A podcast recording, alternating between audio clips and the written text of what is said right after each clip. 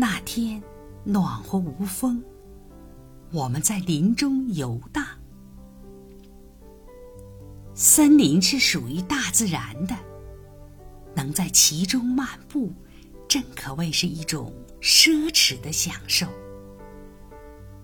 它枝繁叶茂，充满了神圣感，但又纯美无比。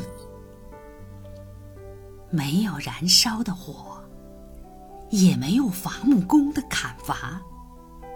每根树干，每条树枝，每片树叶，都完好无缺地待在原位。每行一步，都踏在像绿雪似的苔藓上。苔藓覆盖了一切，使得小块的石头成为坐垫。块岩石成为床铺，树林成为豪华的古斯堪的纳维亚的客厅，其装潢非人工技艺所为。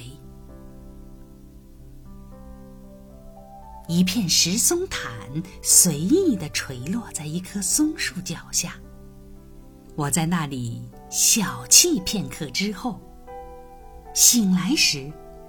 发现自己正成为一群山雀讨论的对象。不久，三四只羞涩的林柳莺也来观看我这个漫游进其领地的怪物。除此之外，我的到来并未引起注意。在湖畔。我遇见了那个果园中的尤物——雪松太平鸟。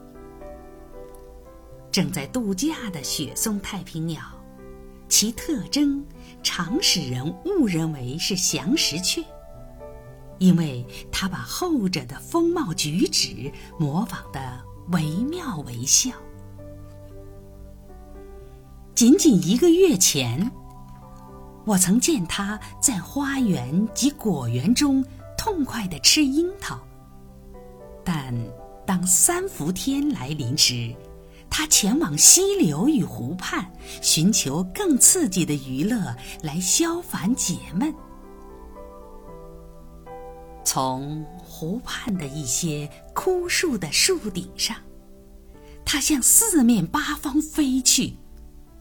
在空中划出一条曲线，飞上飞下，时而冲上天空，时而又直落而下，几乎贴近地面，然后回到其栖息处，稍停片刻，再开始新一轮的游戏。松金翅雀也在这里。尽管他像往常那样总显得那么不自如，带着某种期待的神情。我还在这里遇见了我漂亮的歌手隐居东，但现在他的歌喉中已经没有歌了。一两周之后，他将飞往南方。这是我在阿迪朗达克山脉中看到的。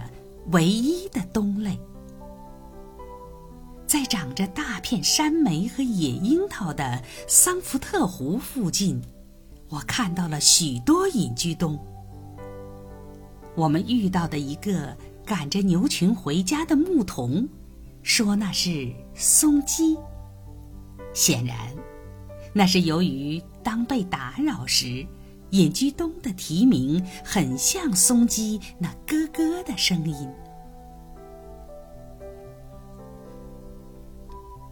奈特湖中有鲈鱼、翻车鱼，但却没有鳟鱼。其水质不够清澈，鳟鱼无法生存。是否还有任何别的鱼类像鳟鱼这样挑剔？